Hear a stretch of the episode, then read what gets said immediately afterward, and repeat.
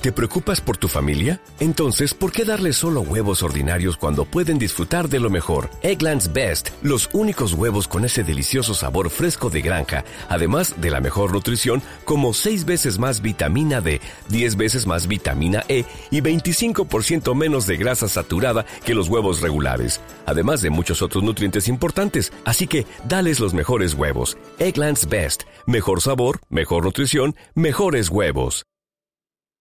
TNT estrena el próximo 25 de enero a las 22 horas Bota Juan, una comedia original de Diego San José y Juan Cabestani.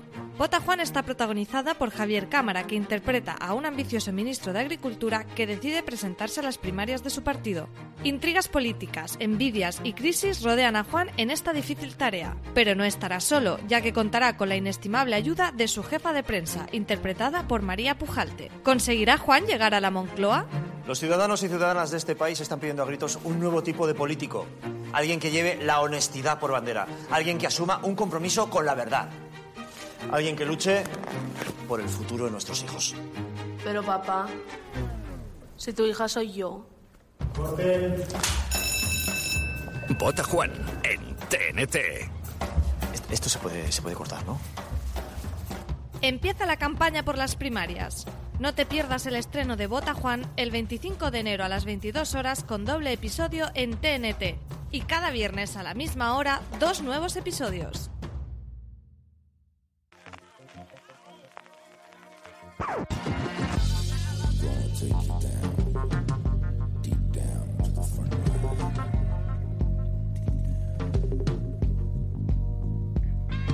Hola a todos y todas, bienvenidos a FDS Review, el programa de fuera de series donde cada semana analizamos, comentamos y debatimos sobre nuestras series favoritas.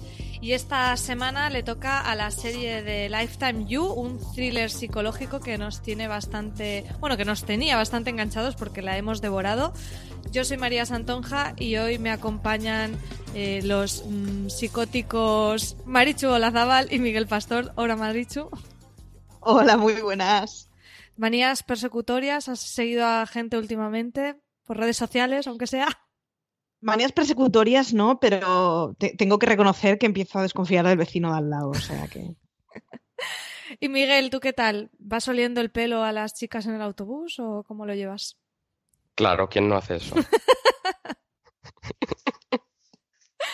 Bueno, eh, supongo que los que estéis aquí habréis visto la serie You y entonces estaréis pillando un poco todas estas referencias, pero si no la habéis visto, tranquilos, como siempre hacemos una primera parte un poco sin spoilers para explicaros de qué va la serie y por qué vale la pena acercarse a ella, un poquito eh, sobre esta producción y, y, bueno, contaros un poco por qué nos ha gustado como para dedicarle este programa.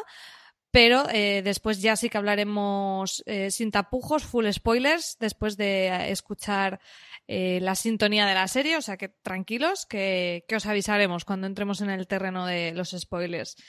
Y bueno, antes, eh, antes de empezar a destriparla, comentar un poco que esta serie eh, fue un poco una sorpresa en el sentido que, bueno, tampoco ha estado muy, muy promocionada, pero al fin y al cabo, pues era una serie creada por Greg Berlanti y Sarah Gamble. Greg Berlanti es como el nuevo mm, dios todopoderoso de televisión. Yo ya no sé ni cuántas series tiene ahora mismo en emisión. Marichu, no sé si tú tienes controlado todo el universo este de superhéroes y demás.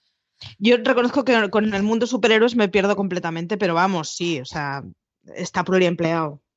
Lo tiene todo, sobre todo en, en CW, se ha hecho ahí su, su pequeño reino. Y luego será Gamble, que nos suena un poco menos de nombre, pero que también ha sido productora de pues la serie Aquarius, de Supernatural, bueno, tiene una, una larga trayectoria en televisión. Y bueno, quizá por eso también un poquito nos llamó más la atención esta serie You, además de por eh, su protagonista, eh, Pen, eh, no sé pronunciar su nombre, Batgley, que, que, sí que los más mmm, veteranos televisivos también lo conocerán, sobre todo por, por Gossip Girl, que bueno, era uno de los protagonistas, eh, el, el, chico bueno, y aquí un poco también creo que, que está acertada la, la, elección de este actor para darle una vuelta a eso. Y, bueno, es una serie original de Lifetime, aunque aquí en España la hemos podido ver a través de Netflix el 26 de diciembre, se estrenó y yo no sé vosotros, pero yo me la devoré en dos días y porque tenía compromisos familiares de por medio. Miguel, ¿cómo ha sido tu experiencia con You? Yo dos episodios por noche, que para mí con la niña es mucho, mucho. Yo creo que nunca he visto una serie tan rápido desde que nació la niña. O sea, que eso es, ese es el mérito de You, ¿no? De ser tan adictiva.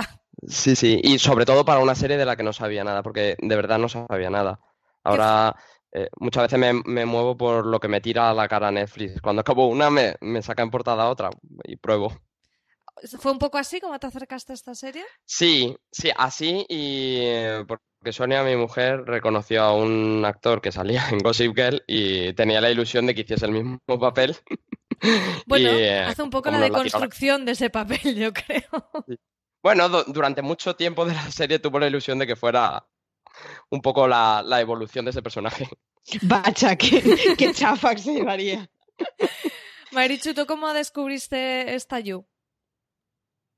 Eh, Shai Michelle, por favor, o sea, ¿cómo nos podemos olvidar? Una de las amigas de las protagonistas es una super pija llamada Peach, que era una super pija, porque vamos, moralmente desde luego lo era, en Pequeñas Mentirosas, y es una de esas series que a mí me fascinó porque me parecía tan, tan, tan una cosa tan, tan hortera y tan que, bueno, me tuvo en vilo pues los seis siete años que duraron las pequeñas mentirosas y les sigo el rastro, así que me veo luego cada cosa que hacen ellas y algunas de ellas con más sombras que, que luces, luces, pero bueno, sí, para que engañarnos, pero Shai Michelle está increíble aquí y parece que, bueno, hasta puede hacer algo un poco distinto a lo que ya había hecho en Pequeñas Mentirosas, que desde luego es mucho más de lo que podíamos esperar.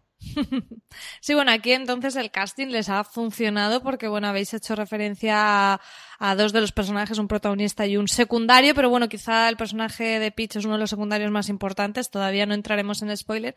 La que sí que es bastante desconocida, o al menos para mí lo era, era la, la chica protagonista, Elizabeth Lale, que aunque tiene como la, una cara como muy familiar, que podría ser como cualquiera, mmm, yo no la había visto en, en, ninguna serie, no sé si vosotros la teníais ubicada. No, pero me pasaba justo eso que tú dices, me parecía haberla visto en algún sitio. Es verdad que no muy concreto, pero, pero sí que es un, una actriz un poco tipo para un personaje así. Me parece que encaja muy bien en el personaje, ¿eh? queda muy bien. Sí, yo creo que eso es una de las cosas destacadas de esta serie, que bueno, vamos a un poco a hacer la sinopsis, que es un poco extraña, es básicamente es la historia de chico conoce a chica, historia muy romántica, con esos detalles tan Hollywood y tan bonitos, y además que están muy bonitos, contados de una manera eh, que, que, que, que te hace sacar al romántico, romántica que tienes dentro, pero de repente eso se da una vuelta porque este chico, pues, eh, quizás es un poquito obsesivo, llevándolo a eh, puntos más extremos y yo creo que mejor no desvelar más, porque creo que eso es un poco la gracia de la serie, saber que realmente ya en el segundo episodio ya ves, ¿no? Las líneas que va a llegar a cruzar, ¿no? Pero un poco el tagline de la serie es ¿qué estarías dispuesto a hacer por amor, no? Eso, que es como una típica frase romántica que podíamos escuchar en cualquier canción pop, llevado a un terreno muy oscuro. Efectivamente, hemos dicho que el género de la serie es un thriller. Eh, pero que me parece como muy acertado porque para mí la parte quizá más interesante de You, aparte de que engancha muchísimo, es precisamente eso, ¿no? Cómo coge esa idea del amor romántico que tenemos culturalmente y nos pone atención a algunas cosas de esa idea romántica que no están muy bien. Nos pone atención con unos ejemplos eh, que sí, que son extremos, pero en los que hay cosas en las que nos podemos reconocer, ¿no? Y esa es un poco la parte siniestra y con la que juega mucho la serie, porque no sé si os pasó a vosotros, pero yo estaba todo el rato como muy bipolar de qué bonito esto, pero madre mía, qué creepy a la vez, ¿no? Y decías, ostras, ¿por qué? ¿Por qué me está llevando de un lado a otro? Marichu, no sé cómo fue un poco tu experiencia de visionado en ese sentido qué bien me cae un auténtico sociópata. Es un poco el cargo de conciencia de cómo se puede ser tan majo y a la vez estar tan mal de la chaveta. Porque se vende muy bien. Se vende muy bien, sí, sí. Luego la serie también tiene puntos de humor, eh, que tiene puntos bastante divertidos, es adictiva. No sé, yo la he disfrutado muchísimo y, la... This holiday, whether you're making a Baker's Simple Truth turkey for 40 or a Murray's Baked Brie for 2, Baker's has fast, fresh delivery and free pickup, so you can make holiday meals that bring you all together to create memories that last. Baker's, fresh for everyone. Free pickup on orders of $35 or more. Restrictions may apply. Choose from a great selection of digital coupons and use them up to five times in one transaction. Check our app for details. Bakers, fresh for everyone. con- la recomiendo, pese a tener muchos elementos de cosas que ya hemos visto, algunas referencias nos las guardamos para la parte con spoilers mejor, ¿no? Para no desvelar Mm. demasiado. Pero bueno, tiene ese punto también como mm, de comedia romántica, de esas series también un poco adolescentes, eh, mamarrachas que estabais también mencionando al principio. Tiene una mezcla así como de géneros muy curiosa y, y a, mí me, me ha conquistado. Miguel, no sé si quieres añadir un poco qué ha sido para ti este, este You o por qué la recomendarías. Sí, me sorprendió, aunque no debería, eh, eso que viene ahora muy ligado a las series de Netflix de quemar la trama rápido, o sea, darte en toda lo que encontrábamos en Élite un poco, eh, Sí. no se para a nada, se quema y se quema y detrás viene otra. Sí, sí, bueno, Cada de- vez me sorprende menos eso en las series de Netflix, también te digo. bueno, esta serie es original de Lifetime, pero en ese caso es que Lifetime es muy de eso también, ¿eh? Es Mm. muy de series de uy, uy, uy, uy, uy, y en ese caso a Netflix le ha venido fantásticamente bien. Y además creo que es una serie de la que, porque un poco lo que comentabas tú, Miguel, de que la fuiste descubriendo, a mí me ha pasado, ¿no? De tampoco saber nada de ella, de bueno, nosotros en la redacción sabíamos del estreno, porque al final tenemos ahí el control de los estrenos, pero bueno, como hay tantos, a veces te pasan desapercibidos. Y de repente una persona te comenta, otra te dice, ostras, ¿habéis visto esto? Y un poco el, el boca, el boca a oreja. Eh, Marichu, ¿tú quieres eh, comentar alguna cosa más de por qué crees que vale la pena acercarse a esta serie? Sí, yo creo que eh, tiene una cosa muy atractiva y es caricaturesca. En todo, en absolutamente todo. Es romántica hasta el final, es macabra hasta el final, es absolutamente todo lo que hace, lo hace con, con mucho desparpajo y con siendo muy conscientes de lo que te están vendiendo. Es una cosa absolutamente tóxica y pervertida y, y no pretenden hacer moralina. Ya sabemos que eso es lo que es esto va un paso más allá, es hilarante y vamos a disfrutarlo. Y yo creo que es una serie que hay que verla con ese chip. Sí, totalmente. O sea, tiene llega un punto que se cruza una línea que o compras o no compras. Yo en mi caso compré Exacto. y disfruté, pero vamos, como una enana. Pero es que me lo pasé bomba. Y, y luego mm, sí que creo que tiene un poco el equilibrio entre eso, de ese punto incluso un poco, pues eso, uy, uy, uy, uy, uy, que es un adjetivo maravilloso, pero creo que todos me entendéis. Pero luego sí hablar de temas más profundos. Entonces, a mí eso me- ese cóctel me sorprendió, ¿no? Porque quizá eh, estamos muy acostumbrados a series, eh, pues eso, lo que comentaba Miguel, ¿no? En Netflix de quemar trama muy a saco, tal, pero eh, em, sí me da la sensación, y Élite es un buen ejemplo, de que estamos viendo ahora series que conjugan esos dos mundos, que pueden ser como un entretenimiento absorbente y súper loco, pero a la vez tratar temas más allá. Sí. Sí, por ejemplo, en sí. Uf. pasaba. O sea, Élite a mí me gustó mucho porque era como, madre mía, estoy adicta total, pero luego tenía un, un tratamiento de unos personajes adolescentes de una manera mucho más madura que en muchísimas otras series que he visto y, y temas relacionados. Entonces, creo que eso es un poco el punto de enganche para a lo mejor la gente que diga, eh, yo qué sé, pues es que esto no puede que no vaya conmigo. Si sabes hacerle esa lectura, creo que mm, te puede aportar más de, de lo que parece a simple vista. Sí, y luego además eh, lo hace de una manera discreta, que es un poco lo que pasaba en Élite, que, que, que no pretende estar dándonos lecciones, aunque por el camino te está diciendo muchas otras cosas más allá de la que estás viendo. Y hace que pase muy rápido. Una de las cosas que comentábamos con Miguel antes de grabar es la cosa que tienes de ves uno, ves otro, es muy ligero, podrías seguir viéndola. Entonces, yo creo que solo por eso a, a, con, o sea, conviene darle una pequeña apuesta y bueno, otra cosa es que llegues al segundo o tercer capítulo y no te interesa y no pasa nada. Comentar en ese sentido que son nueve, nueve episodios, nueve o diez, perdón, diez episodios Diez. la primera temporada y que en ese sentido creo que que esté en Netflix, el formato de, de maratón de Netflix le viene muy bien, porque, ostras, mm, lo hubiera pasado mal si hubiera tenido que esperar una semana para ver cada uno de los episodios. Y curiosamente, es que estoy viendo en IMDB y tiene una puntuación altísima, que es que me está sorprendiendo, tiene un 8,1. Pero, Dime. pero yo es que creo un poco lo que decía Marichu, si sabes lo que vas a ver, mm, es que metiéndote en eso y midiéndola desde, el- desde la medida que tiene una vez que acabas la serie, es muy buena serie y te da mm, mucho de lo que esperabas y mucho que ni te esperabas. E- Es una serie que al final tiene mucha cámara de eco, ¿eh? porque yo creo que no haya nadie que aguante, o sea, es, es tan extremo el tipo de situaciones que lleva y el tipo de conversaciones que yo creo que el que no compre simplemente mm, se retirará porque tiene que ser una serie muy inaguantable si no te gusta. Con lo cual los que llegamos al final le damos una muy buena puntuación, claro, Claro. que esto es una cosa que pasa mucho en ciertas series. Sí, para poner un poco un ejemplo, el piloto, eh, todo esto son cifras de IMDB que votan los usuarios, tiene un- una puntuación de 8,6 y luego más o menos está sobre el 8, 8 y medio todos los episodios, pero el penúltimo y el último están en un 9. Eh, yo creo que la historia también, sin entrar en spoilers, creo que se cierra muy bien, de una manera que no podía acabar de otra forma y que está muy bien cerrado, que tiene que aunque sea disfrutable en maratón, tienes mucha conciencia del episodio. Además, con los títulos del episodio enseguida dices, ah, este es el de no sé qué, este es el de no sé cuántos, que es algo que muchas veces ahora eh, se está perdiendo, ¿no? Porque como consumimos las series eh, del tirón, ya pierdes un poco la noción del episodio, incluso las temporadas, porque vas consumiendo una detrás de otra.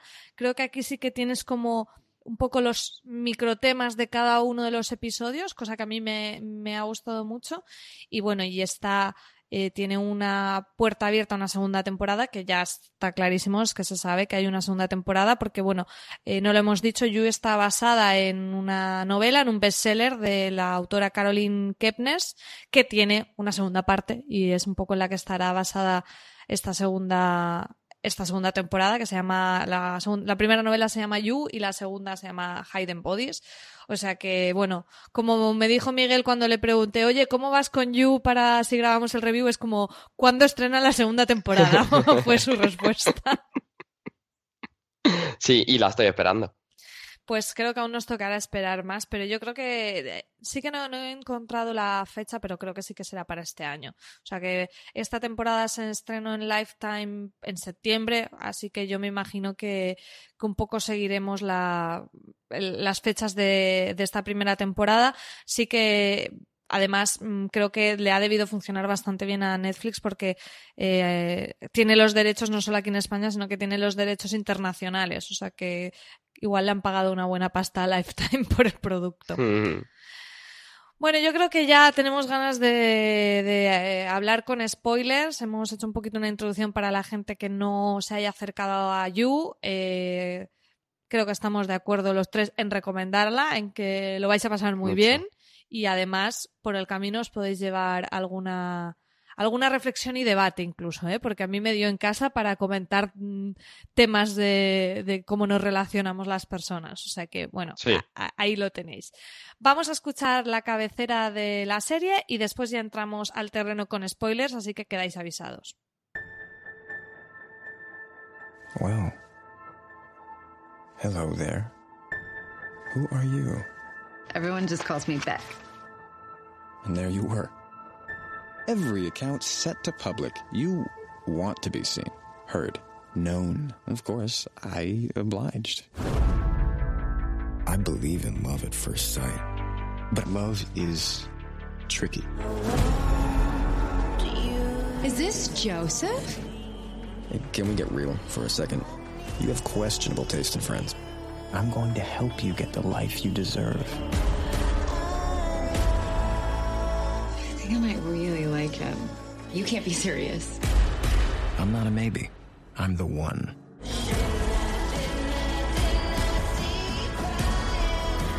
There are scary people in the world, Beck. I'm on to you. Jealousy got the best of me. How exactly does one get rid of a body? The things you do for love.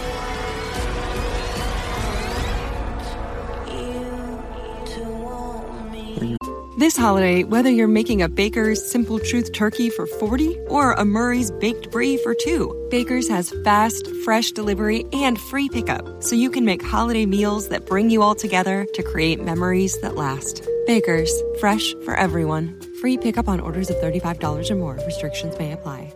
Choose from a great selection of digital coupons and use them up to five times in one transaction. Check our app for details. Bakers, fresh for everyone. ¿Te preocupas por tu familia? Entonces, ¿por qué darles solo huevos ordinarios cuando pueden disfrutar de lo mejor? Eggland's Best, los únicos huevos con ese delicioso sabor fresco de granja, además de la mejor nutrición, como 6 veces más vitamina D, 10 veces más vitamina E y 25% menos de grasa saturada que los huevos regulares, además de muchos otros nutrientes importantes. Así que, dales los mejores huevos. Eggland's Best, mejor sabor, mejor nutrición, mejores huevos. Watching me? Maybe. Uh-uh. Stalker. Estamos ya de vuelta y bueno, ya podemos hablar con total libertad, que creo que hay ganas. Eh, ya un poco hemos, hemos ido un poco a, con pies puntillas comentándolo, pero para mí de lo más interesante que, que he visto en You es esa deconstrucción del amor romántico. O sea, me parece una bofetada a, a, todo el cine romántico de decir, bueno, esto que te estoy mostrando es, como decía Marichu, una caricatura, pero de algo que es real y que todos lo entendemos como qué bonito es esto de... Mmm, es que me he guardado un mechón de pelo porque la amo mucho y es como, no, tío, estás fatal de la cabeza. Eres un creepy. sí. Exacto. A mí esa es la parte que más me gustó porque es un tema que, que, que me interesa a nivel social y, y, creo que te da una bofetada esa escena donde dices, ah, no, mírale, se conocen en la librería, qué escena más bonita, qué arranque más bonito con esa voz en off, todo maravilloso, esos detalles, esa luz, oye, la realización que está fantástica, ay, no, la sigue, ay, qué bonito, pero ya cuando empieza a masturbarse en la puerta de su casa dices, hostia, mmm, ¿dónde están los niveles? No sé. Di, eh, digo que es eh, el momento en el que empieza a entrar la voz en off, es muy definitorio para eso, y empiezas a entender que todo eso bonito que, te, que estás viendo, estás escuchando lo que él piensa y eso es lo que la diferencia de todas esas películas románticas que, que vemos donde, donde no hacemos la reflexión de lo que el tío está pensando. Sí, en este caso la voz en off Yo... eh, nos lleva totalmente a, a, a, una referencia que además Marichu, que hizo la crítica en fuera de series, la puso y es que es muy clara, que es Dexter, ¿no? Yo es, es verdad que en, en, su momento no caí, pero cuando leí la crítica de Marichu dije, ostras, claro, obviamente, además eh, luego como con el devenir de los acontecimientos es más Dexter todavía. Más Dexter, claro. Pero sobre todo es el punto de vista de él, ¿no? A mí eh, recuerdo un profesor de guion que me explicaba, decía, es que tú cuando escribes a un malo, eh, tú no puedes escribir que diga, muajaja, qué malo soy y voy a hacer el malo. No, no, él en su punto de vista dirá, es que yo aquí estoy fastidiado y viene este el bueno y todos le prestan atención a él y él tiene su punto de vista en el que él no es malo, él todo tiene una razón. Y este personaje de Joe Goldberg me parece que está muy bien por eso, porque al final es que él lo hace por amor. Y en, esta, en este mundo que tenemos construido parece que eso lo justifica todo y, y como lo hace por amor, puede hacer lo que sea por amor. Entonces me, a mí es que es la parte que más me ha gustado, pero con diferencia. Marichu, ¿qué decías? No, que digo que, además que mmm, rescataba la, la, escena inicial que decías de delante de casa de ella cuando se masturba, que es como, está muy bien porque desde el minuto uno sabes qué te va a contar. En Dexter tenías una cosa de, en el fondo, a ver, vamos a ver, lo que hacía estaba mal, ya sabemos que estaba mal, pero se cargaba a tíos que, joder, se habían librado de la justicia, no sé cómo decirlo. Pero aquí desde el minuto uno es, te vamos a explicar una relación súper tóxica.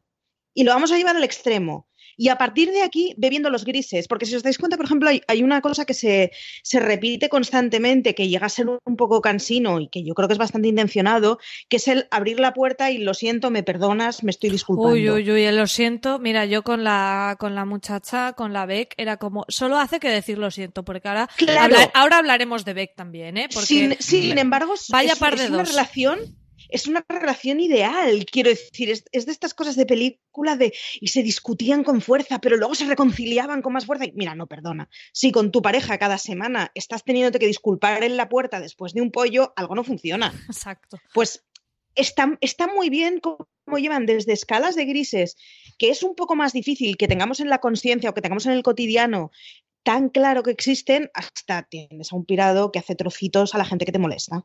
No, pero es que es una relación, como dices tú, es una relación totalmente tóxica y ahora vamos a hablar de Joe, pero también hablaremos de Beck porque todo está mal en, en, esa relación, no solo él que esté pirado.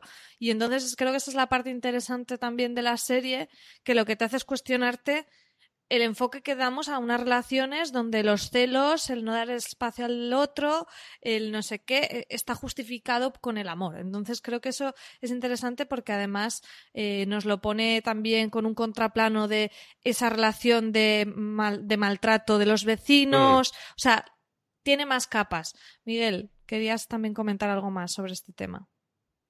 Sí, que uh, decías tú que todo lo hace él por amor, pero es que los dos personajes encajan a la perfección. Él, que aparte de hacerlo por amor, lo hace porque eh, él sabe lo que a ella le conviene y ella no, y ella que tiene la personalidad que tú estabas apuntando antes, que es ninguna, en la de, la de todos los problemas que ha tenido, que, que, también entra mucho en su familia y la, me gusta mucho que la serie ahonde en de dónde viene su personalidad. Entonces, eh, el que él haga todo por amor y porque ella no sabe lo que tiene que hacer, encaja a la perfección con lo que es ella. O sea, es una son dos personajes que encajan a la perfección para poder explicar todas estas cosas que quiere explicar. Sí, incluso siendo dentro de, de, esa caricatura, de esa fantasía, tienen un punto de, de, de, realismo, ¿no? De decir, es que hay mucha gente así, hay mucha gente que, que, que, puede justificarlo todo, gente que, bueno, llega a un punto que el personaje de Joe es como eh, yo alucinada, o sea, cuando la otra es una egoísta de mucho cuidado que va a la suya como pollo sin cabeza por su vida y cuando le engaña y no sé qué, la visión de Joe es tú la has manipulado para ligarte hmm, con ella, sí, que es como, sí. vamos, o sea, la adoras, pero directamente tú estás diciendo que tiene más o menos la personalidad que un botijo o un zapato, o sea, claro. E-, esa devoción de poner a alguien en un altar y es como eh, te quiero y no puedo vivir sin ti y lo hago todo por ti, pero realmente no estás respetándolo ni valorándolo hasta el fin último que no le crees ni capaz de tomar decisiones por sí mismo porque tú piensas Claro. que eres el que puede saber lo mejor que es para ella y luego porque cuando hace algo malo no, es que otro le ha manipulado. Vamos a ver de qué estamos hablando. Entonces, eh, no sé, no, no, sé si habrá gente que se habrá quedado eh, con otra lectura, pero a mí era como que me daban bofetadas todo el rato sobre este tema de, de, del amor romántico y de, y de esas ideas tan chungas.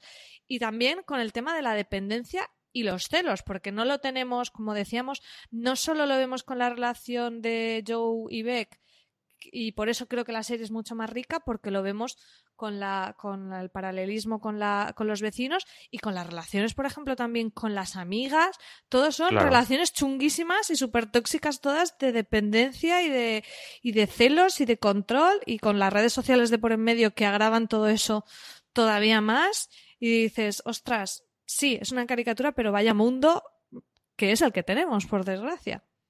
Es, es, maravilloso porque es una serie en la que todo está mal, exceptuando, yo creo, igual, el ayudante de la librería y la mística, que al final son los únicos que viven en su mundo de yuppie y oye, les va bien y son felices, déjalos, déjalos tranquilos. Es el contrapunto, el resto- Sí, sí, pero es que el resto es cómo llevar absolutamente todo mal en tu entorno. O sea, con amistades, con familias, con relaciones Sí, sí. sentimentales o no. Es de todo lo que no hay que hacer, los puntos más mm, cotidianos y más irrelevantes a, eso, al extremo.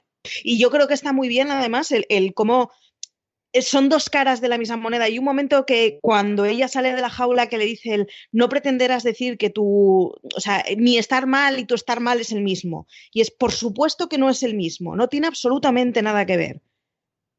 Pero sois conscientes de que ninguno de los dos funcionarios están bien, ¿no? O sea, os habéis dado cuenta en este momento de que hay fallos. O sea, el otro es un auténtico delincuente que está como las maracas de Machín y que debería estar, pues no sé si en un sanatorio o en una cárcel de por vida, pero, pero eh, eh, entiendes, ¿no? Que, que estás haciendo montañas de auténticas tonterías y no sé, todo mal, todo mal.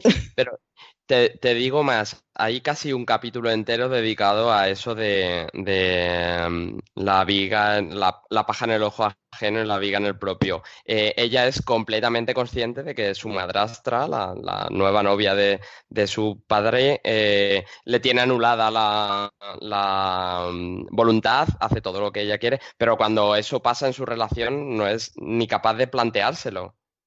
Sí, no, en no lo ve. ninguna de sus relaciones. Sí, sí, No, o sea, en- no, no, en, en- o sea, Peach hace papelón de te voy a reservar una, una habitación en el mandarín y lo solucionamos todo, ¿no? Ese gestito, que es el gestito que, tía, estás viendo en tu madrastra y estás viendo la anulación de tu padre y es como no te das cuenta que absolutamente todo en tu vida funciona así, ¿no? Bueno, un desastre. Bueno, hay mucho más que hablar de esta parte social. Eh, yo quiero que hablemos un poquito del papel que juegan las redes sociales ahí. Y sabes, no somos aquí haters de redes sociales, ni mucho menos, al revés, nos encantan. Pero bueno, ese punto de atención creo que es interesante. Yo tenía muchas ganas de hablar de esos Instagrams, esa amiga eh, Anika, que es influencer de, ¿cómo le llama? Bo- Body. No sé, tiene un nombre. Body positive. Body, Body positive, positive. body positive y un montón de tendencias de este tipo que, que dices, ostras, ¿qué estamos haciendo con el mundo? que Vivir de ser. yo creo que lo, lo- Bueno, en el caso de Beck es, es maravilloso porque es como vas de poeta y lo único que haces es hacerte selfies. Ella misma es consciente y, y- y a veces hay momentos que hace humor que cuando ella se critica a sí misma dice voy a ir al baño y a intentar no hacerme un selfie. Que eso, eso me gustó, ¿no? De esa conciencia o cómo ella quiere escribir pero tiene esa adicción a las redes sociales.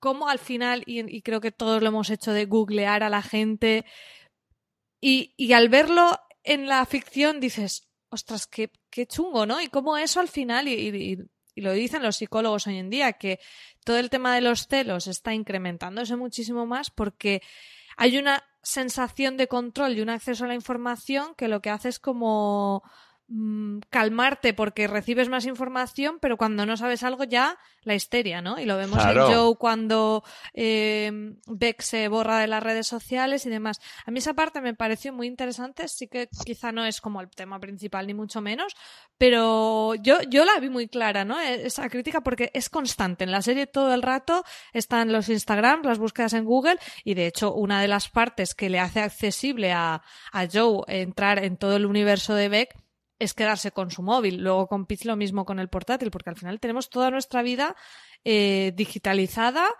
pública o en privado, pero es cierto que si te cogen un ordenador o un móvil, mm, te tienen eh, cogido a ti.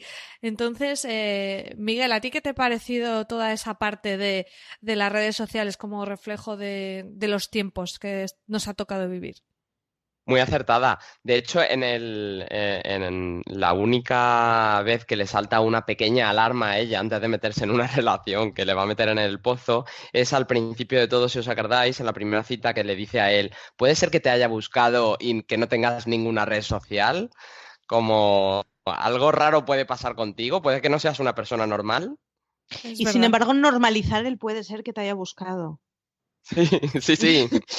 O sea, en tu primera cita, sin pudor, le dices a la otra persona, te he buscado en internet, ¿no? O sea, he- hemos normalizado, reconozco que yo soy la primera que de la sana curiosidad que tendríamos hace 15 años de, oye, ¿y tu amigo qué tal? ¿Es majo o no? El recurso ahora es, ¿tiene Instagram o no? Es cierto que, o sea, voluntariamente nosotros enseñamos al mundo muchas cosas y lo enseñamos voluntariamente y tenemos que ser responsables de ello. O sea, esto no quita que uno tiene que ser responsable de lo que pone en internet pero es que tenemos el dedo automático a que la respuesta nos la dé Google y hay respuestas pues que están muy bien cuando vas a consultar la RAE y igual hay respuestas que no hace falta, chico, deja que, que- que las cosas se descubran solas, ¿no? Sí, aquí a lo mejor podemos entrar como en, el, en la tecnofobia, ¿no? De decir, ah, porque claro, porque publicas la foto y se ve dónde estás y no sé qué. Yo no entro tanto a eso, o sea, como a lo que publicas, no sé, creo que es- es un debate un poco más superado, como a la necesidad de estar buscándolo, por un lado, y la necesidad de exponernos y mostrar esa, esa versión de nosotros mismos que queremos mostrar al mundo. ¿Sabes? Más que la obsesión con eh, de saben dónde estamos. Es que yo ya solo asumo. no sé, ya hoy en día ya está. Pero me, me interesa más esa parte de cómo nos afecta a la hora de, de relacionarnos. Y, me, y no sé, no me, no me viene así a la cabeza eh, si- alguna serie que lo haya tratado, más allá de Black Mirror, que habla del uso de la tecnología, eh, pero que es como el tema de la serie, ¿no?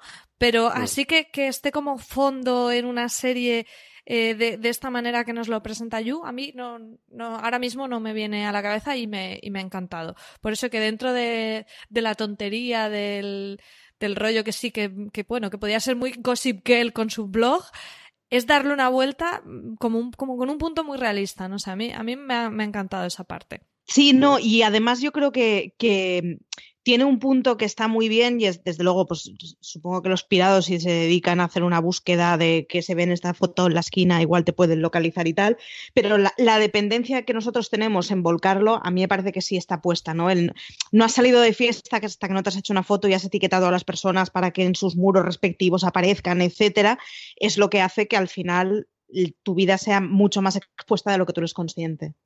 Vale, vamos a hablar un poco de, de, Joe, vamos a desgranar este personaje que a mí me ha flipado, o sea, me ha encantado porque, bueno, creo que, que, está fantásticamente interpretado por, por Penn Badgley y que además tiene como el, o sea, el porte perfecto para jugar contigo, ¿no? Porque es que hay escenas en que realmente dices, oh, qué bonito, ha montado para recrear su primer beso y es como, eh, te sale el ñoño que hay en ti y luego dices, pero señor, si tiene dientes en un altillo, de, en, un, en un falso techo de un baño, ¿sabes?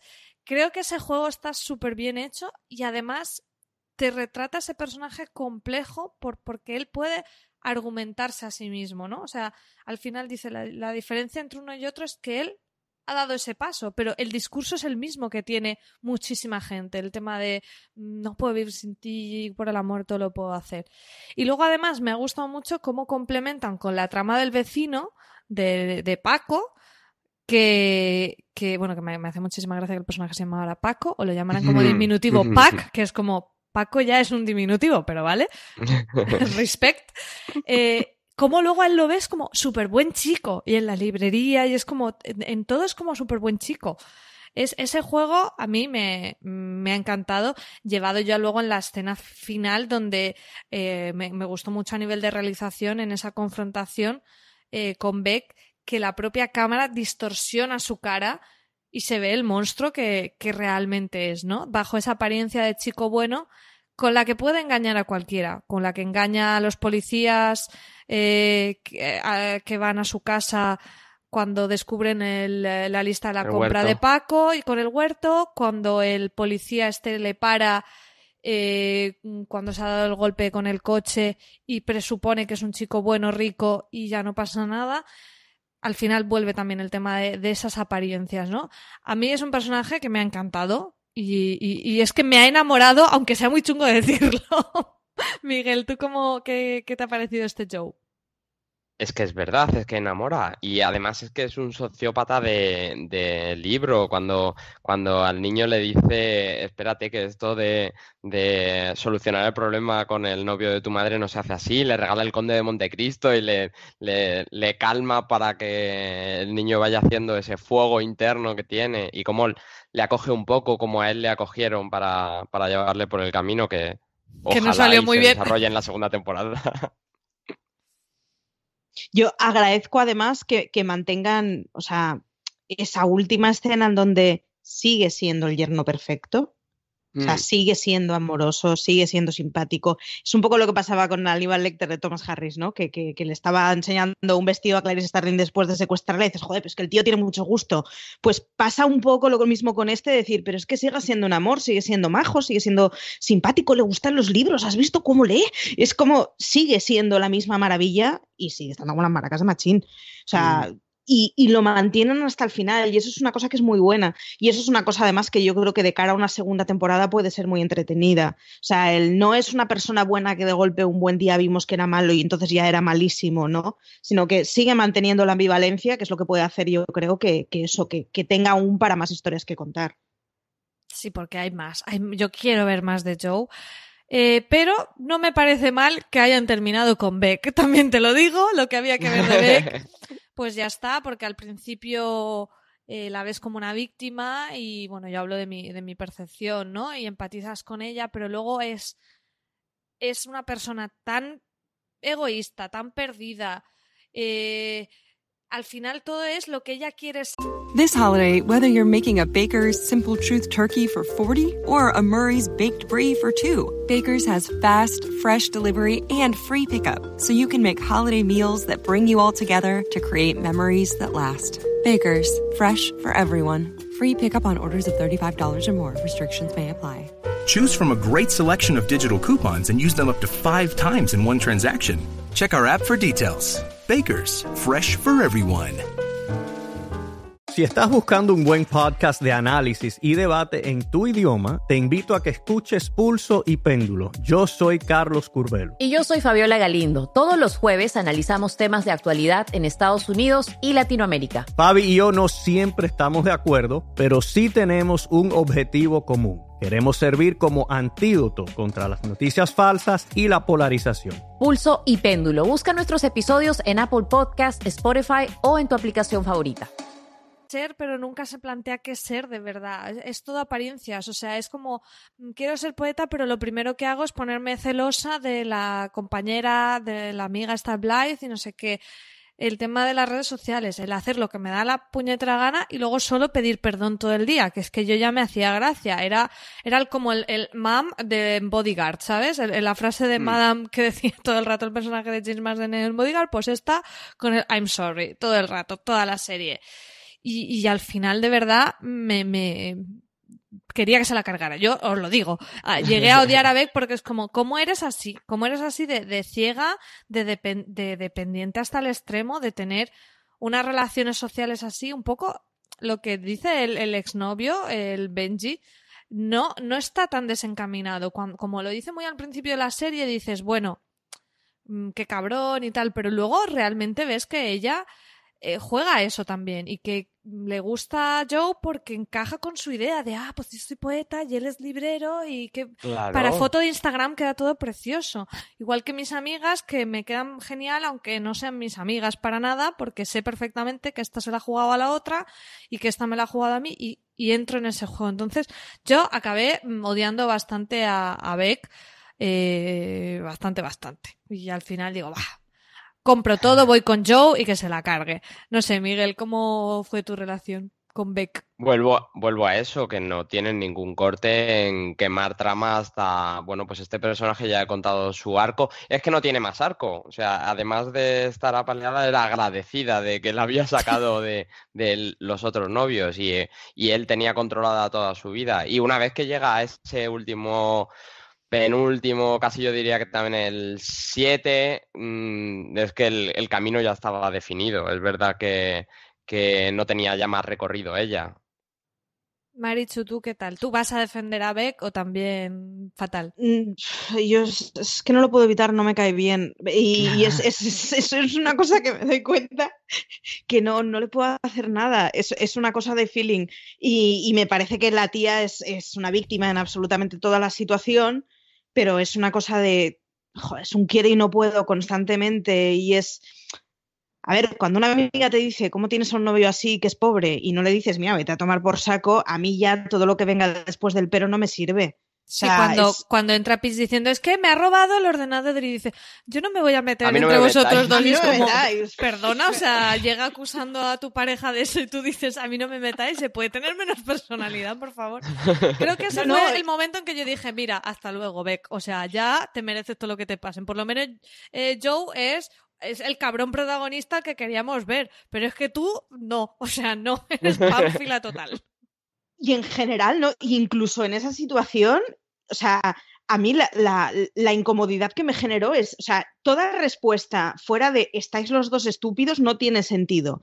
Es decir, ¿en qué momento te planteas que alguien que esté en tu entorno cercano haga una cosa así y no te parece todo una locura? Es no, no, es una discusión entre vosotros. O sea, tiene unas formas de funcionar ante todo que es de, al final, es que no se compromete con absolutamente nada en la vida, con nada ni con nadie, ni... Entonces Oye, perfecto, pero entonces funciona de manera individualista y no dependiente, porque luego por contra es extremadamente dependiente de absolutamente todo su entorno. O sea, su padre le tiene que comprar un disfraz, su amiga le mm. tiene que pagar una, una noche de hotel, la otra le tiene que. O sea, es, como, bueno, pues para ser tan necesitada, hija mía, no se puede ser tan perdonavidas.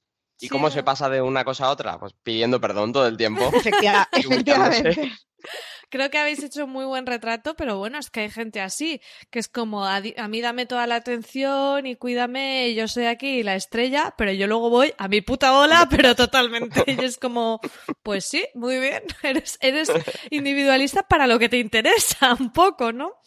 Eh, bueno, aún hay un montón de personajes secundarios. Creo que también es una de las riquezas de You, que estos dos protagonistas están muy bien retratados. Otra cosa es que nos caigan bien o mal, pero, por ejemplo, Beck está muy bien hecha, porque es que es lo que necesita esa narración. O sea, que, que, que nosotros empecemos empatizando con ella para acabar diciendo es que mm, te lo has buscado, eh, tiene, tiene es, es deliberado. No es que digas es que lo han hecho insoportable. Ojo, y tiene un contrapunto fantástico en la siguiente novia que se saca, que es de ¿qué me dejas? Pues, pues cojo mis cosas y me voy. ¿Qué le voy a hacer? ¿Qué voy a empezar? ¿A suplicarte? ¿A pedirte que me quieras? A- o sea, luego. pues ya está, chicos, si no funciona, pues oye, hay más chicos que botellines, yo qué sé, es que ¿qué le vas a hacer, no? La res- o sea, lo resolutiva que llega a ser la otra, que sin embargo dedica muchas horas de su vida a los demás. Mm. O sea, es de, pues es que hemos llegado a un punto sin salida, pues es lo que hay. Había dejado chico. por aquí una cacerola, ¿no? Sí, efectivamente. O sea, ¿dónde estaba mi plantita que me la lleve a mi casa? La plantita y la, la, mm, secador para hacerse los rulos del pelo, no Sí, sé qué es lo que se lleva. Súper importante, exacto. luego. Sí, eh, pero bueno, eh, eso creo que es una de las cosas buenas que tiene You, que tienen además muchos secundarios, que dentro de esa parte caricaturesca, porque al final la serie es muy divertida, ¿eh? Yo, me- yo me reía un Sí. montón de... O sea, era como pasar de lo que bonito a oh que creepy y, y- y aparte mm, partirme de risa. O sea, me, me gustó mucho que me llevara por todos esos momentos y, y los secundarios también tienen un punto caricaturesco, pero como igual que los protagonistas, ves cosas con mucho realismo, ¿no? Con, con ese punto de que puedes identificar a gente que conoces así. Vale, hablemos de el exnovio, Benji. O sea, qué tipo, qué, qué maravilla, qué.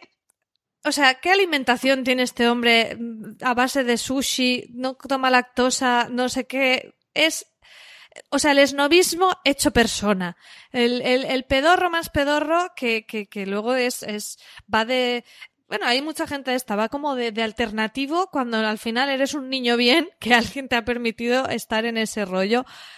Era odioso, era odioso, pero es el primer golpe que tenemos como espectadores de decir, ostras, que Joe va muy en serio. O sea, cuando se carga a Benji es cuando la serie cambia, ¿no? Es cuando se convierte realmente en Dexter y ya no solo un, un señor creepy pajillero que, que era lo que un poco habíamos visto hasta ese momento. ¿Qué te pareció, Miguel, este personaje mm, súper caricaturizado y un poco ese punto de la trama? Bueno, primero, él eh, tiene una startup de refrescos con... naturales, o sea, bastante poco tiempo le tuvo encerrado hasta que le dio el cacahuete, se lo, se lo merecía. Se merecía un año ahí abajo. Y luego es verdad lo que tú dices, es un vuelco total porque cuando decide cargárselo es cuando no tiene ya por qué, porque ya ha conseguido una prueba de Sí, un salvoconducto que, un poco. que le haría al otro, claro, y, y el otro no, no podría contar nada de eso. Eh, Es una, una reacción que nos dice también mucho del protagonista, de mm, hasta ahora no ha ido muy mal, pero cuando ya empiezas a meterte con mi amor, Es, es la es la licencia de Dexter de. Si es que en el fondo nos caía mal, ventílatelo. Claro, o sea, sí, es, ese, es ese momento de, venga, vamos a votarlo. Si es que nos ha caído mal a todos. O sea, está muy, está muy bien ese arranque tan soberanamente desproporcionado de a un tío como, como me cae mal, me lo cargo. Porque, bueno, porque en el fondo no deja de ser más que eso. Quiere decir, el tío es un capullo, pero bueno, pues yo qué sé, todo el mundo tiene derecho de ser capullo mientras no te escuchen en la vida, pero oye, por derecho, gilipuertas podemos serlo todos. Tampoco había hecho nada más que pues, tener una relación no oficial con una persona con la que no tenía ningún tipo de compromiso. ¿Que el tipo es un cretino? Sí, pero ya está. Es Ahora- que es tan pedorro que hasta cuando dice, no, te estoy llevando a un sitio que es súper exclusivo, tal, cuando se cree que está quedando con el periodista de, no recuerdo si era el New York Times o... Sí. Y dice, ah, sí, he estado aquí un par de veces, que dices, ay, de verdad, no puedo contigo. Mira, cuando le da a probar los tres refrescos, deberían llevar cacahuete los tres ya, para... Pero, pero bueno, al final es un personaje que sí, que nos hace cruzar esa frontera con el, con el protagonista, con Joe, y ahí es cuando ya la serie se desvela totalmente, ves por dónde va, y yo compras o no compres, y yo compré, o sea, es que yo aplaudí, dije cacahuetes para todos, y, y- y me, y me quedé, eh, aparte, fascinada, ¿no? Porque cuando lo lleva a esa, a ese sótano con esa cámara de los libros, empiezas a descubrir en ese momento más sobre el personaje de Joe, sobre ese pasado. Eh, ves toda esa parte que dices, es que mm, compro totalmente. En algún momento, por cierto, habría que mirar esa cámara de los libros que es tan delicada, que tiene objetos tan delicados que tienen que controlarse la humedad y la temperatura, pero que los cuerpos pijos muertos no le importan, ¿eh? O sea, para tener un ambiente controlado se permiten unas licencias. Bueno, sí, es verdad lo de las licencias. Ahí hay varias cosas que pasan en la serie que tienes que, que, tienes que hacer un salto de fe porque, por ejemplo, a mí me chirrió totalmente cuando se carga el primer asesinato, pero que nosotros, para nosotros es, eh, o sea, es el primero, al menos que sepamos, de la historia de Joe, pero para nosotros es el penúltimo en la serie. Exacto, el representante con el que está enrollado su exnovia Candance. Claro, dices, vamos a ver, eh, en mitad de la ciudad de Nueva York, que por cierto, apunte, menudos planos de Central Park más maravillosos todo el tiempo. completamente. Eh, tú en, en, una ciudad mm, como esa, que ahora hay cámaras en todos lados, empujas a un tío por un puente en una zona que sí que era de noche, pero que estaba bien iluminada, que era un, un sitio normal, no es que fuera ahí el callejón de la muerte ni nada, y nunca te han pillado, ¿sabes? No hay eh, nada, ¿sabes? No hay ninguna cámara que te haya localizado. Pues es raro. Bueno, eh, con Benji hace una hoguera de 10 metros delante de la pareja que les parece súper normal que la barbacoa tenga 10 metros de llama. Claro, aparte que en Making a Murder hemos aprendido que así no se no desaparece un cadáver. Entonces eso es lo primero que pensé. Tú también pensaste en Making una Murderer, ¿no? Y después el... Eh, ¿Qué más? Cuando, cuando entra en la casa esta súper ricachona de Peach, también es como, vamos a ver, te vas allí porque crees que tienes un acosador, pero aquí no hay alarmas, no hay puertas, o sea, las puertas están abiertas. Tienes que entrar en el juego de, de la historia, pero bueno. Securitas Direct no ha llegado a los barrios fijos de Nueva York. claro. Pero bueno, eh, con Benji estábamos contentos. Creo que puede llevarse el premio al personaje más despreciable de la, de la serie. Pero luego tenemos la cara dulce, que es la, la, la parte de Paco. Ese niño ahí en la escalera leyendo Los Mosqueteros todo el día. ¿Qué, qué, qué te pareció esa trama, Miguel? ¿Te gustó? ¿Crees que complementa bien la historia o te parece un pegote? Claro que sí, precisamente por lo que tú decías. Eh, toda esta serie nos la podemos tragar por la parte cómica, porque si no, esto es súper serio y los problemas son problemas reales. Y te lleva un poquito más a los problemas reales cuando te cuentan la historia de su vecina, que es que el chaval está todos los días, si no es por una cosa o por otra, en la escalera esperando a ver si le traen un bocadillo. Pobrecito. Yo creo que además hay una cosa que es muy maniquea, que es que eh, constantemente la respuesta que da absolutamente todo el mundo a los problemas de este chaval es que si sabéis a la policía se lo van a llevar. Entonces, al final es dejarlo encerrado en un infierno porque la alternativa es otro infierno y es como, ¿qué cara y haces? ¿no? O sea, es, es una de las, de las de los pocos arcos que tiene la serie en que te planteas y dices, hostias, que de verdad cualquier respuesta es mala, desde luego la que tienes es horrorosa.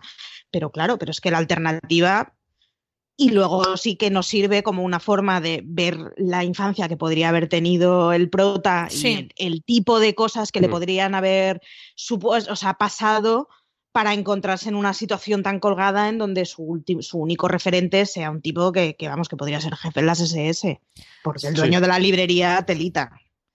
Sí, al final es, es, una manera como indirecta de hablarte de la infancia de Joe, que está muy bien.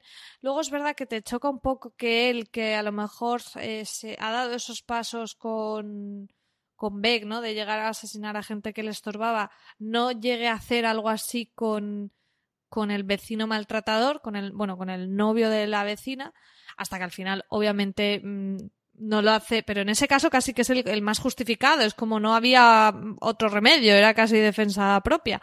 Pero se, lo se lo ventila en cinco segundos de por cada nueve cadáveres que escondo me regolan uno gratis. Sí, sí, sí. Se, se ventilan el... Voy a usar el bono de meterle en el maletero, sí. Completamente. Lo que pasa es que luego está muy bien porque da ese cierre de, de, esa relación tan fuerte que establece Joe con Paco que cuando Paco ve a Beck encerrada llega a plantearse eh, si está ahí será por algo, porque yo confío 100% en Joe, que es quien me ha salvado, ¿no? Y esa parte esa tan tétrica... ¿Cómo? Perdona, Miguel. Ha dado muy buena lección de vida a Paco. Eh, si yo te echo un favor, todo lo que veas que yo hago es por algo, tranquilo. Claro, entonces nos hace pensar con esa correlación y ese paralelismo que pensamos con la vida de Joe, ¿qué habrá pasado en ese pasado chungo con el librero de las SS, como ha dicho Marichu, ¿no? Porque, hombre, ya vemos que lo, encerrada, que lo encerraba y ya vemos que Joe acude a él eh, cuando comete el que entendemos que es el primer asesinato del representante, con lo que mm, a lo mejor descubrimos aquí una trama del pasado que puede ser muy, muy interesante de que esto sea una saga familiar de asesinos virados. Hombre, sería un, sería un buen punto. Yo reconozco que no me voy a esperar a que salga la segunda temporada y me voy a acabar pidiendo el libro de la segunda parte. Yo lo reconozco. Ya he mirado, no está editado en castellano y me podrá el ansia, porque ese final y ese. Me gustaría saber qué pasa con ese librero al que hemos visto sin saber muy bien por qué en la actualidad y, y hemos visto en varias imágenes, pero tampoco nos han explicado mucho y desde luego mm, me quedo con ganas de más después de esas escenas finales. O sea que. Creo que en ese sentido todo lo que es el pasado de Joe está muy bien metido porque desde lo primero que te mencionan de Candance, que primero no es ni el nombre, es seguía una mujer mm, pero me dejó, pero no sé qué. Todo te resulta sospechoso y cuando ves que el penúltimo episodio se llama Candance dices, ¡Ah! tengo que seguir viendo esta serie, ¿no? y a mí es, es una trama que me gustó mucho, me gustó mucho el giro de que ella no esté muerta, aunque todo lo parezca, o sea que al final él pueda decir no es que se cambió de nombre, pero bueno, sigue habiendo ahí algo oscuro porque ese final donde entra otra chica que pueda parecer que vamos a tener como el reinicio de la misma historia, que se obsesione con otra y que de repente sea Candance, me parece brutal. O sea, me parece lo mejor que podrían hacer, porque es como de algo que han ido sembrando en la serie, pero que no han desvelado suficiente, mucho mejor que repetirme lo mismo con otra chica que fuera Beck 2. A mí eh, la parte de Candance me, me, pareció muy interesante. No sé, Miguel, si tú también tenías ese ansia por llegar al capítulo 9 que se llamaba Candance. Claro, y además es que lo deja muy bien el camino hecho, porque eh, como, como estás tragando ya con todo, ya, yo ya estaba planteándome cómo había hecho para que la chica siguiera haciéndose fotos. Me parecía mucho trabajo hacerse fotos en, en Italia, ese montaje con esas caras, y eh, yo daba, la daba a ella por súper muerta, pero no, no sabía cómo había llegado a eso.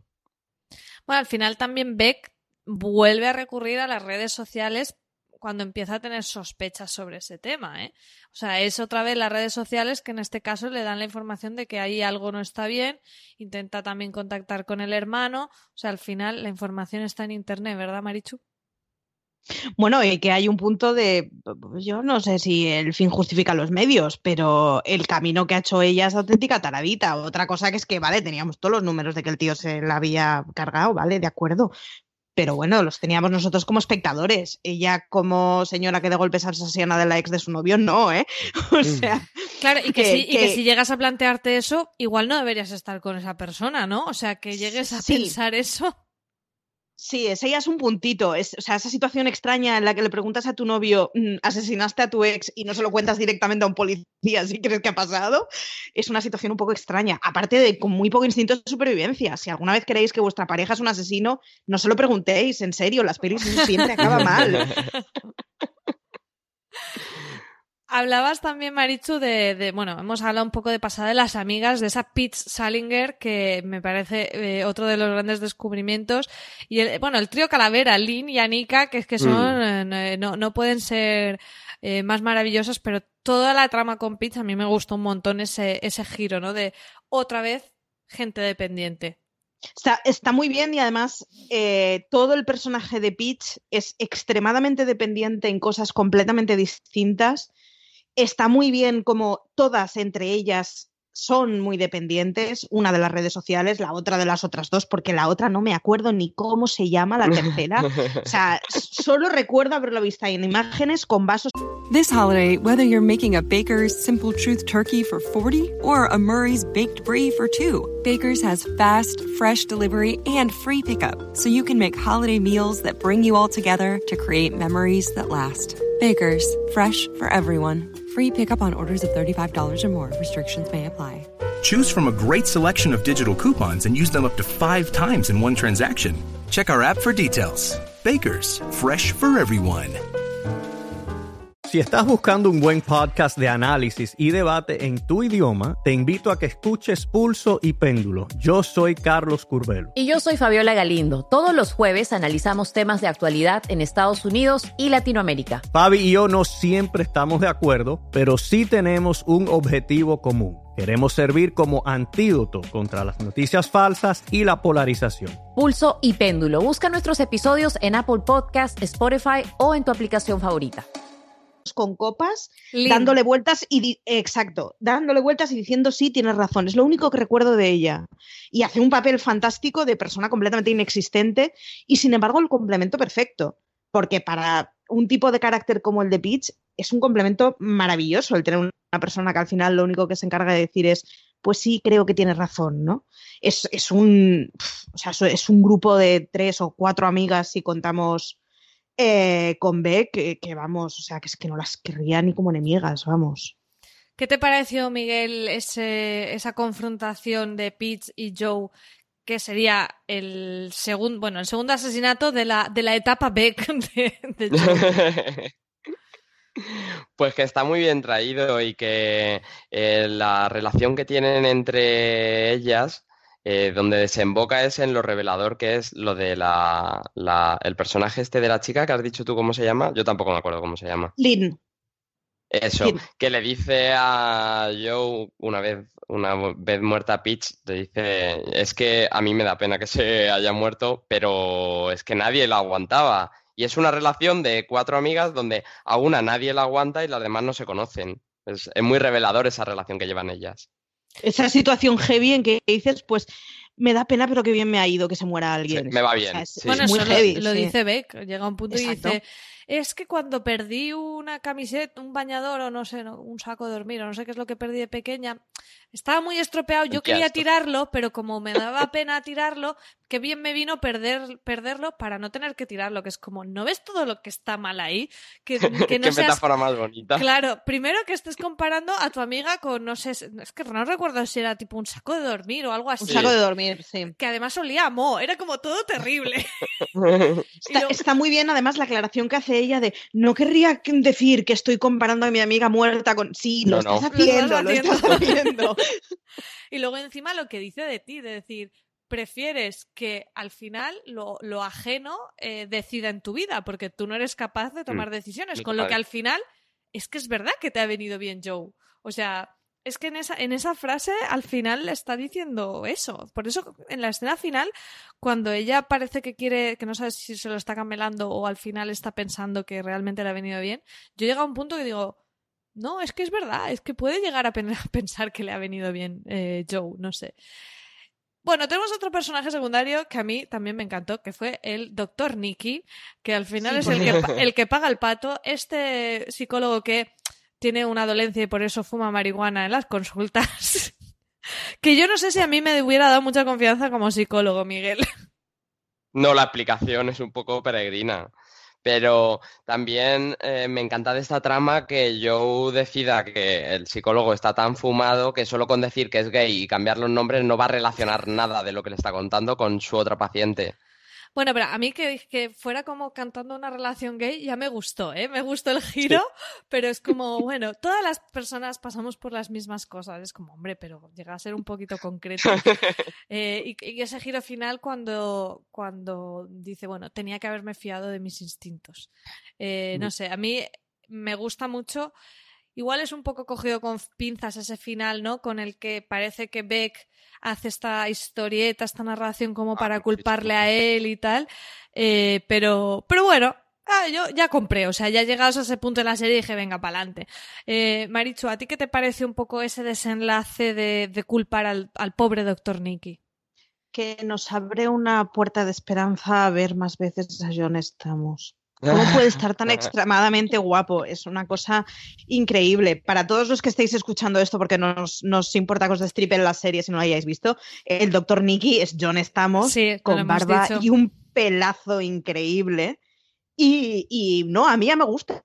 O sea, yo creo que el, el tipo está suficientemente poco equilibrado para ser psiquiatra, digámoslo así como para que valga la pena el que lo podamos ver en una segunda temporada. Yo prefiero mucho más, eh, o me, despierta mucha más curiosidad qué va a pasar con toda esa trama. Y, ¿Le pillarán? ¿No le pillarán? ¿Se sabrá? ¿No se sabrá si él es inocente o no? Que se hubieran mantenido Beck una segunda temporada, honestamente. Me parece que puede dar mucho más juego y que es un personaje que bueno, tiene mucha más chichilla que podamos ver, ¿no? Ese psiquiatra que se te pone en un lado en la consulta para contarle a su ex que resulta que es tu ex que, que, te he dejado unos mensajes y no me olvides, ¿no? O sea, todo junto es, es un locurito bastante bueno. Bueno, lo que estábamos diciendo al principio de que todo está mal aquí, ¿no? Pero bueno, todo. sí. Spin-off del Dr. Nicky y sus consultas, o sea, por favor. Totalmente. Tenéis demasiada fe, yo creo, ¿eh? No, ya, si, a este, si a este le han encerrado por que en un libro que supuestamente alguien ha escrito, que, que, que, ha desaparecido y que no vuelve a aparecer nunca, eh, dice que él asesinó a gente, mmm, no creo yo que, que, vayamos a ver ese juicio. Sí, Además, yo reconozco que todo, todo el looping ese de una chavala escribe en un papel que fulanito se cargó a menganito, el cuerpo está ahí y, oye, me vale esto, y es verdad, se ha encontrado el cuerpo, quiero decir, alguien se lo ha cargado, de acuerdo, vale, lo aceptamos, pero me gustaría ver todo ese looping del proceso en el que, sin embargo, todo el entorno de la chica ha quedado completamente liberado. O sea, no, no, yo ya digo, o sea, es una serie que me ha dejado con ganas de una segunda temporada y honestamente de eh, todo ese final que es un poco Precipitado. a prisa corriendo y que está muy bien que se lo ventilen en una escena, pero que... Hombre, es que yo creo que si, se lo, si lo hacen un poco más pausadamente no cuela, ¿sabes? Porque yo pensaba, vamos a ver, vamos a ver, o sea, tú eres el asesino que eres bastante tonto como para enterrar el cuerpo en tu casa, ¿vale? O sea, lo tienes ahí en tu casa, por tanto piensas que nadie va a ir ahí. Pero en cambio, no hay nada de restos de ADN ni nada, porque obviamente él no ha matado el cuerpo, por tanto no hay resto suyo. Entonces eso es una contradicción en sí misma. Si tú vas a mantenerlo en tu casa porque tienes la confianza de que nadie lo va a ver, no te pones a, ¿sabes? A, a matar mmm, para que no haya restos de piel y no sé qué, no sé cuántos. O sea, y luego que Joe la mata de una forma violenta que podría haber resto suya. O sea, aquí el tema. Aquí no hay mucho. No hay mucho true crime visto, ¿no? O sea, esto No. te, lo, te lo tienen que hacer, lo que digo. Creo que lo ventilan rápido y está bien porque. Porque eso ya no es tan interesante. Lo interesante es que se ha cargado a Becky y se ha librado. Fin. Lo otro es un poco secundario. Pero además es que. eh, Es que si lo piensas un poco. No hay mucho por dónde cogerlo. De hecho, Que el cuento le queda muy bien, que- ¿eh? El rollo príncipe azul con barba azul me, me pareció como súper bonito. Es verdad, Y dices, pa' una vez verdad. has escrito bonito, Beck, pero, pero claro, Pero pasémoslo a- rápido. De hecho, es cómico que él, para liquidar cualquier sospecha, sale el plano del investigador que contrató la familia de Peach. Y... Algunos que no se lo creyeron, pero bueno, da igual. Que eso está, también No, se va a tiene- investigar más. No, no, y eso también tiene un punto. Uno es un investigador privado, se supone que tiene cierta Buenísimo relación con el ¿eh? mundo de las leyes. Buenísimo, sí, se- de calidad. Tiene cierta relación con el mundo de las leyes, cree que, joder, pues hay un tipo que se ha cargado, pues no sé si vamos ya por la media docena de cuerpos, y resulta que toda su disconformidad es en un bar con un carajillo diciendo, pues ya no me lo creo. O sea, es como, Vale, pues bien, muy bien. Yo, yo por eso digo que hay ciertas cosas que tengo ganas de ver en una segunda temporada porque con un poco de suerte será un destripe de cuerpos divertido. Bueno, al final Claro, es eh, que yo si creo lo que es un pillan no hay de- serie, tienen que alargarlo, eh, si no. Pero es un mérito de la serie que todas estas cosas que hay que hacer un salto de fe muy, muy gordo nos la tomemos a risa. Ha divertido el cómo han vendido todo esto y que, y que nadie diga, ¿pero quién se va a creer esto? Pues claro, obviamente no te están vendiendo que te lo creas. Claro. Sí, sí, es, es uno de los logros. Bueno, ya para ir terminando, eh, no sé si queréis sobre el desenlace, sobre que hemos pasado un poco de puntillas sobre ese encierro eh, de Joe a Beck y el, des- el propio descubrimiento de, de Beck, de, de- de esa caja de, la- de los horrores, que por cierto creo que sí que está muy bien hilado, ¿no? Como muy, muchos episodios antes Joe le hace el comentario de guardar los libros a Paco y entonces luego él suelta el comentario y ve que te la han retratado como esa persona que al final es la que busca, es la que cotillea, es la que mira en internet, vaya a mirar a ver qué se encuentra allí. Obviamente no, es- no esperando encontrarse eso, pero creo que eso está. eh, igual que digo que la parte de la acusación al doctor Nicky mm, hay que decir, venga, va, pa'lante. Creo que aquí el, el cómo ella descubre esa caja está muy bien metido. Y, ahí yo viví una tensión terrorífica. Yo no sé un poco de este final cómo lo visteis vosotros, Marichu. Eh, yo te- tengo que reconocer que además me, me dio un poco de risita maquiavélica el que estás bien con tu pareja, no tienes nada así extraño que pensar. Hay alguien que te dice dónde puede tener una persona sus secretos, que tiene todo el derecho a guardar, que para algo es suya su vida, y lo primero que haces es ir a buscarlo. O sea, a mí el rollo ese de en situación completamente normal, si te dejaran destripar los secretos de alguien que tienes cerca, dirías que sí, es como, joder, tía, te has pasado. Es verdad, luego lo que descubres está justificado, es verdad, tener dientes en una caja está mal, pero Si no eres el ratoncito Pérez. Exacto.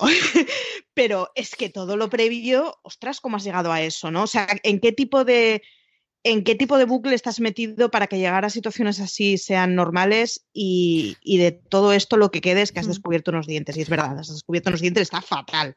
Sí, no, pero, es el ejemplo en- de la relación tóxica, que es lo que tú dices. Aunque parezca que está bien, aunque aparentemente tenga un color eh, de filtro de Instagram y, eh, y ella lleve esa camiseta de dormir de él, todos esos clichés de comedia romántica, aunque parezca eso, está todo mal. Porque lo primero que ella hace es ir a cotillear, ¿no? Entonces.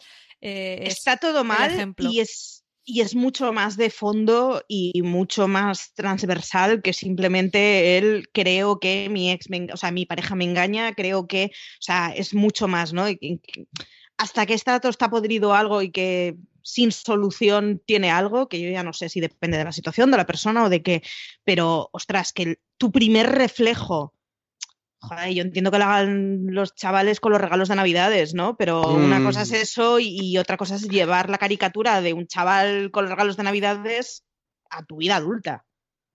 De todas formas, la toxicidad de esa relación está tan flotando en el ambiente que cuando ella va al techo del baño no va buscando a ver si la engaña con otra. O sea, No, ella no, sabe es- que puede encontrar algo.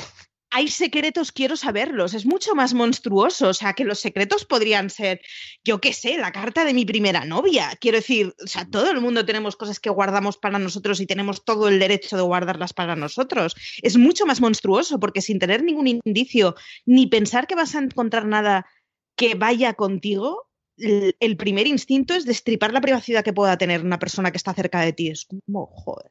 Pero ella ya había estado en la situación de, oye, ¿no tuviste una ex? ¿No, mata no matarías a tu ex? Sí, sí, que venimos de ahí, sí, cierto. Sí, pero es verdad lo que dice Marichu, que en esta escena ella tampoco va sospechando, va entreteniéndose. Porque es lo que ella hace. Sí, O sea, sí. es, es Mm, un poco sí, ese sí, sí. giro.